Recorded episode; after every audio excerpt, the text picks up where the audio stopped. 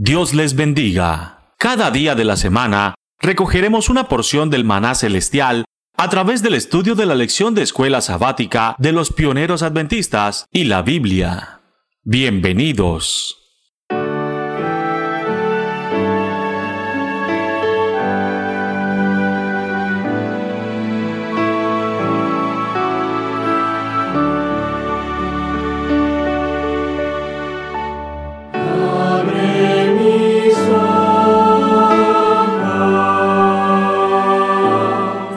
Hola hermanos, ¿cómo están? Dios los bendiga a todos. Mi nombre es Arturo Argüelles y para mí es un gusto y un placer saludarles nuevamente en este su programa El Maná Diario. En esta ocasión estamos estudiando la lección número 2 que lleva por título Solo algunos esperan el retorno del Señor. Esa lección va a ser estudiada el 11 de enero del 2020. Y es así como estamos iniciando este 2020 con la lección, la guía de estudio, el gran triple mensaje del Evangelio, estudios temáticos sobre el Apocalipsis. Esta lección, esta escuela sabática, esta guía de estudio, fue redactada y fue publicada en 1904 para el trimestre de octubre a diciembre. Así que tenemos una gran oportunidad para leerla y, aprender un poco más acerca del Evangelio de nuestro Señor. Así que comenzamos.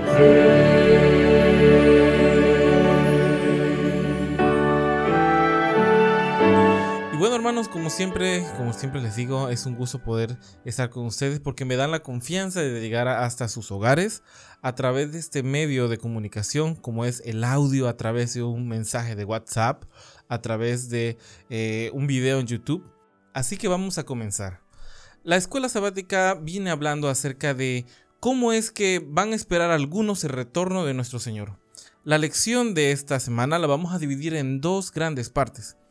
¿Por qué? Porque en la primera sección de esta lección podemos ver los ejemplos de lo que pasó en el Antiguo Testamento, lo que pasó también en el Nuevo Testamento, pero con un tema acerca de qué pasaba por la mente de los feligreses, de los creyentes, eh, acerca del retorno de la, de la primera venida del Señor. Vamos a ver un poco acerca de qué es lo que estaba pasando en aquellos tiempos, cómo, cómo tomaron esta noticia y qué estuvieron haciendo ante también anuncios tales como el diluvio y otras catástrofes, cómo lo tomaron la gente de ese entonces. Así que vamos a iniciar con el primer, la primera pregunta y sobre todo con el primer estudio que vamos a, vamos a realizarlo en Tito 2.3. ¿Qué debe guardar el pueblo de Dios? Tito 2.3 dice, guardando la, la, esperanza bienaventurada y la manifestación gloriosa de nuestro gran Dios y Salvador Jesucristo. Podemos también nosotros ver en Romanos 8:18 que dice, pues considero que los sufrimientos de este tiempo presente no son dignos de ser comparados con la gloria que nos ha de ser revelada Así que lo que debe de estar pensando el pueblo de Dios en ese momento es la manifestación gloriosa de nuestro Señor Jesucristo. Eso es lo que debe de motivar para todos nosotros el tener una vida diaria recta ante los ojos de nuestro Dios. ¿Por qué? Porque vamos a poder acceder al lugar donde está nuestro Salvador y poder tener toda esa experiencia infinita en donde todo el sentimiento que nosotros tenemos acá en la tierra ya no existirá. Me refiero a toda la tragedia que nos invade. Y eso lo podemos ahorita observar de una manera muy, muy cruda en lo que está pasando en, Australia. Cómo es que, eh, no, lo sé, puede ser un comentario a, modo personal, tal vez fue una situación provocada, yo lo creo así, es mi, mi comentario personal. ¿Cómo es que esta decisión de alguien de incendiar por algún objetivo, por algún, eh, alguna necesidad de comprobar algo, ha provocado tanto dolor no solamente en los seres humanos, sino también en los animales. Entonces, si hay algo que estamos inundados en ese mundo, pues bueno, es el tema de los sentimientos encontrados, este dolor y a la vez un placer vano, eh, fugaz, que todo, todo, todo nos lleva a tener una completa confusión pues bueno, ya no vamos a tener que, ya no, ya no vamos a tener, perdón, que estar sufriendo ese tipo de, de, sentimientos encontrados y ahora vamos a poder estar en un lugar en donde nos vamos a olvidarnos completamente de ese tipo de dolores que es sufridos aquí, en, que son sufridos aquí en la tierra. Y Los que esperan, los que esperan al Señor, los que tienen esta bendita promesa, ven cumplidos este deseo y lo vamos a ver, vamos a ver un ejemplo, porque a mí me gusta siempre hablar con ejemplos. Vamos a, vamos a 1 Juan 3, 2, que dice de la siguiente manera. Amados, ahora somos hijos de Dios y aún no se ha manifestado lo que habremos de ser, pero sabemos que en cuanto Él se manifieste, seremos semejantes a Él porque le veremos como Él es. Qué preciosa manifestación. Eso es algo de lo que estuvimos estudiando eh, la semana pasada. Yo lo veo como una parte de introducción. Si no estuviste en la semana pasada con el estudio, te invito a que puedas, que puedas regresar, puedas echarle un vistazo al audio. Se encuentra en nuestra página de internet, en tiempo de en la sección de, de podcast. Ahí puedes encontrar todos los podcasts referente, todos los audios grabados referente a las lecciones y sobre otros estudios que hemos tenido. Así que eh, la semana que pasó eh, estuvimos hablando de esta bendita esperanza que como cristianos deberíamos de tener. Más allá de, compartir doctrinas, más allá de sacar del error a muchas personas en algunos temas de, de Biblia, lo que nos debe de llamar la atención poderosamente es que la gente que está a nuestro alrededor conserve nuestra misma experiencia y no solamente eso, sino nuestra misma promesa. Uno de los mensajes que fue enviado en el diluvio con esta gente que también tenía una promesa de que todo, todo lo que estaba a su alrededor, que ya estaba echado a perder, iba a ser algo nuevo, esta gente, que era la familia de, de, Noé, tuvo que ver un mensaje que Dios envió. Y ese mensaje, y, toco ese tema del diluvio, no solamente porque viene la lección, sino porque el Señor dijo que cuando Él viniera, iba a ser como en los tiempos de Noé que iba a haber una completa ah, desorientación, una completa ah, falta, de, falta de, un objetivo claro hacia nuestro Dios, que se iban a estar dando en casamiento, planes y muchas otras cosas. Uno de los mensajes que se envió en ese tiempo fue que el Espíritu de Dios ya no iba a contender para siempre con el hombre. Y esta es una de las ideas que hasta el día de hoy se preservan.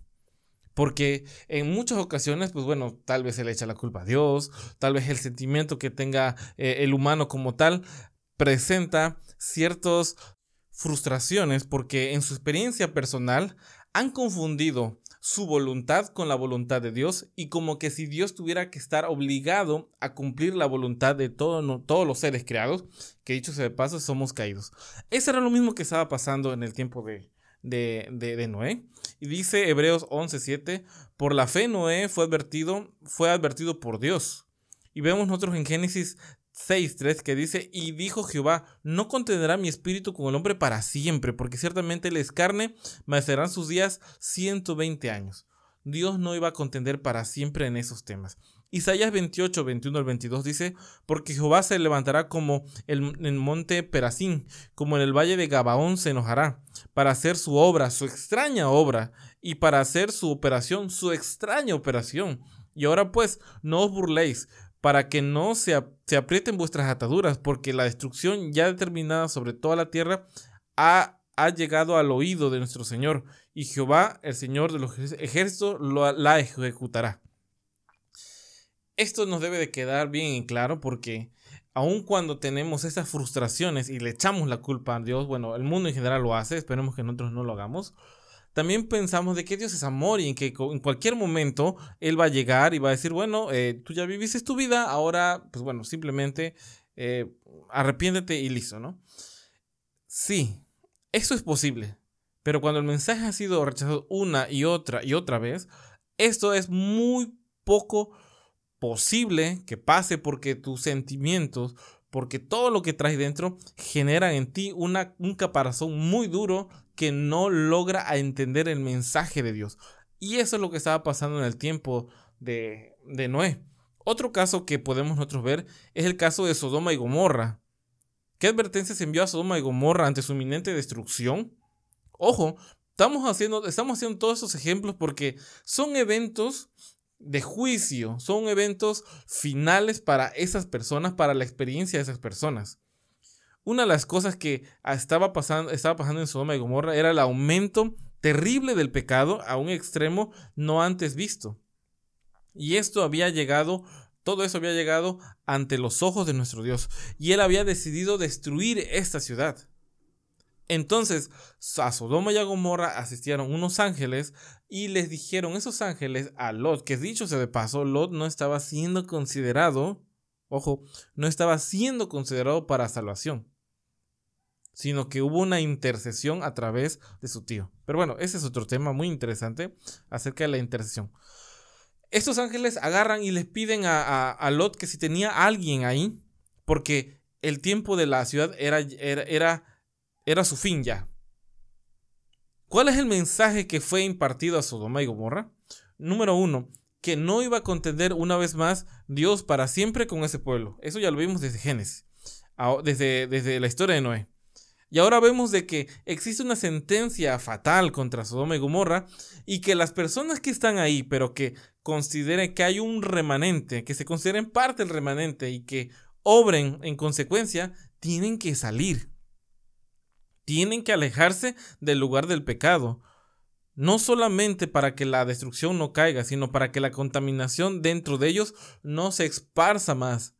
Y eso es uno de los terribles casos que podemos ver nosotros en la Biblia, porque aun cuando Lot fue salvado, su herencia que él tiene, su descendencia que él procrea a través de sus hijas, un incesto terrible, son los futuros enemigos del pueblo de Israel.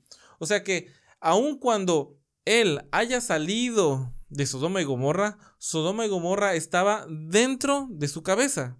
En Apocalipsis 18 se nos hace un llamado, sobre todo en, el versículo número 4 que dice, y oí otra voz del cielo que decía, salid de ella, pueblo mío, para que no seas partícipe de vuestros pecados. Y uno se puede preguntar y decir, ¿cómo, cómo, alguien que, observa tal vez el sábado, que ya no cree en, doctrinas eh, ajenas a la a la iglesia adventista, se mantiene puro, ¿cómo es que puede tener estas prácticas de Babilonia, de Sodoma y de Gomorra? Pues bueno, eso es, aunque tú no estés físicamente en una iglesia caída, llámese cualquier nombre, la, la, mala experiencia como cristiano la seguimos conservando en nuestra mente. Y ese es el tema de estas, de estas preguntas en esa lección tratar de entender el mensaje que fue expuesto para estas personas y lograr que de esa experiencia fatal, porque en estos casos no lograron, no, no, se logró el objetivo de salvar a las personas, sino que un grupo reducido, bueno, se, se salvó. Pues bueno, que esa misma experiencia sea para nosotros. Acá Lot tiene una encomienda tremenda hacer sacar a su gente, a su familia de ahí. No lo logra, lo logra parcialmente porque en efecto salen, pero a la vez realmente nunca salen de su cabeza. Y terminan siendo parte de los enemigos de Dios. Qué terrible advertencia se hace sobre Sodoma y Gomorra, sí, pero en la experiencia de Lot fue aún peor nosotros podemos seguir viendo los ejemplos a través de, del Nuevo Testamento y podemos llegar ante la advertencia que hubo en Nínive. Acá es un tema un poco distinto. Acá el mensajero es el que está em, un poco reacio a transmitir ese mensaje y es porque él considera que todo lo que va a venir sobre Nínive es algo justo. Y qué tremendo es el amor de Dios porque en efecto, todo lo que había hecho Asiria hasta ese punto era algo cruel. Pero la gracia de Dios aún estaba con ellos. Y por lo menos en esas generaciones Dios no traería la destrucción. Se sabe en la historia de que Asiria, ah, pues bueno, fue un imperio destruido, sobre todo por el imperio babilónico, y que formó parte de, esas grandes civilizaciones que cayeron. Pero en ese momento de la historia, cuando se narra la historia de Jonás, la gracia de Dios es alcanzada. Pero esta advertencia de arrepentimiento, ¿cómo fue tomada? Fue tomada de una manera distinta ante la de Lot. ellos no solamente asumieron su papel de, de, escuchar el mensaje, como lo hizo Lot, sino que su vida fue transformada. No hubo pretexto para nadie para que cambiara su forma de proceder. Entonces, vamos a ir sacando las cuentas como, como hasta ahora hemos narrado, como hemos estudiado la lección. Primero, ¿qué debe de estar pasando antes de esta sentencia fatal que viene para nosotros, este retorno nuestro Señor? Porque si no estamos bien ante Él, es una sentencia fatal. número uno, debemos de tener esta esperanza gloriosa de que Él vendrá. Que Él vendrá para aquellos solamente que lo esperan. Que Dios no va a contender para siempre con este pueblo duro. No vamos a tener para siempre la misericordia. La misericordia te va a alcanzar en algún momento. Ya sea que mueras el día de mañana, la gracia terminó para ti. O sea que tú estés próximo cuando la gracia termine y todos los eventos finales se desencadenen. En ese momento tú tendrás que tener tu postura bien fija. Y así como Lot, corremos un peligro. Aun cuando estamos en esta intercesión, que alguien tal vez nos trajo ese mensaje, pero si no acabamos de entender lo necesario que tenemos que realizar en nuestra vida para que realmente salgamos de Sodoma y Gomorra, vamos a ser como Lot, estando afuera, estando tal vez en el campo, pero aún siguiendo, aún teniendo, perdón, las mismas experiencias dañinas de un mal cristianismo. ¿Qué debemos entonces de hacer? Pues bueno, el ejemplo claro lo vemos nosotros con, con, los habitantes de, de, de Asiria, los habitantes de Nínive, que su pecado fue perdonado. Esta ciudad que fue advertida de su pecado, ese mensaje de alerta, fue con días de anticipación por obvias razones y ellos lo tomaron. Acá está una clave muy importante. Vamos a leer Mateo 12:41 que dice, los hombres de Nínive se levantaron con esa generación en el se levantarán con esa generación en el juicio y la condenarán, porque ellos se arrepintieron por la predicación de Jonás. Y mirad, algo más grande que Jonás está aquí.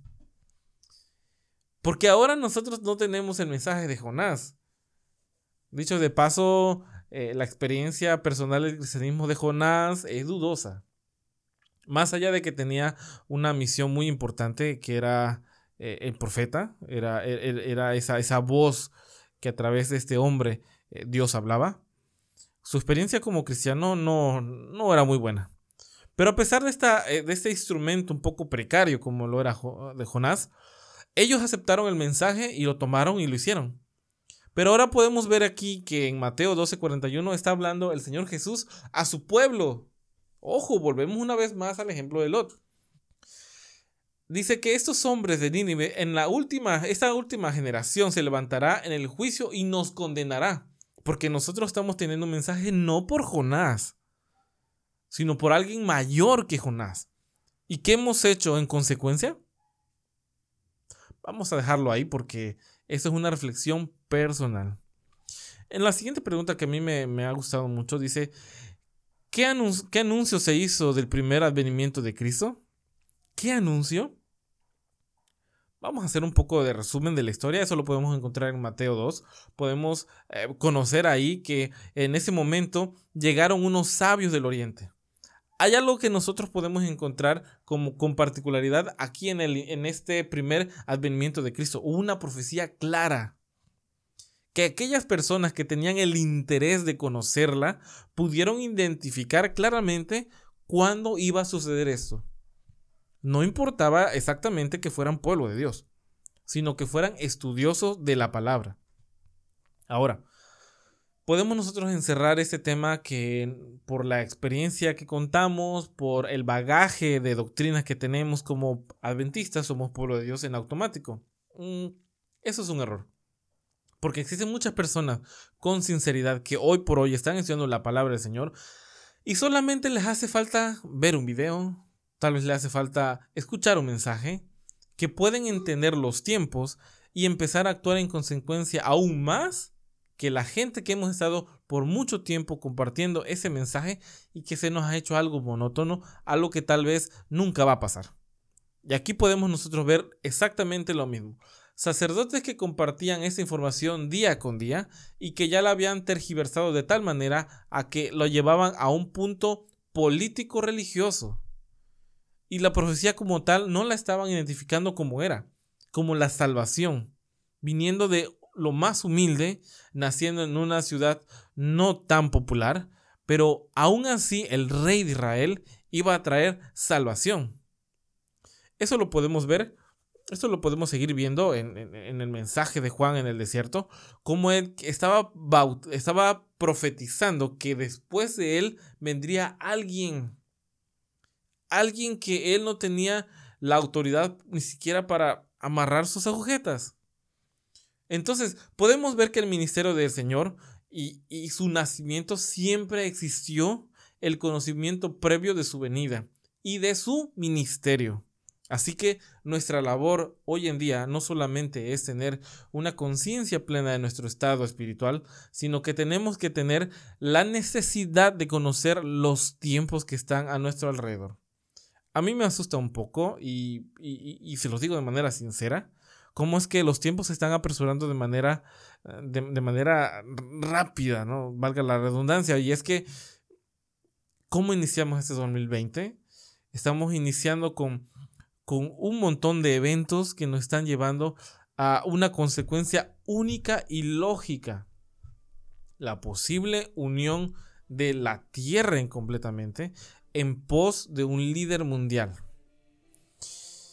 ¿Hace falta un par de, catalizadores para que esto pase? Claro que sí. Siempre las guerras son eh, el catalizador mejor para provocar una unidad, no necesariamente una unidad buena. Nosotros lo podemos ver en la historia cuando pasó la Primera Guerra Mundial, que fue lo que ocurrió la Liga de Naciones Después vino la Segunda Guerra Mundial, la ONU, la OTAN y muchas otras, otras instituciones que han tratado de unir al, mundo.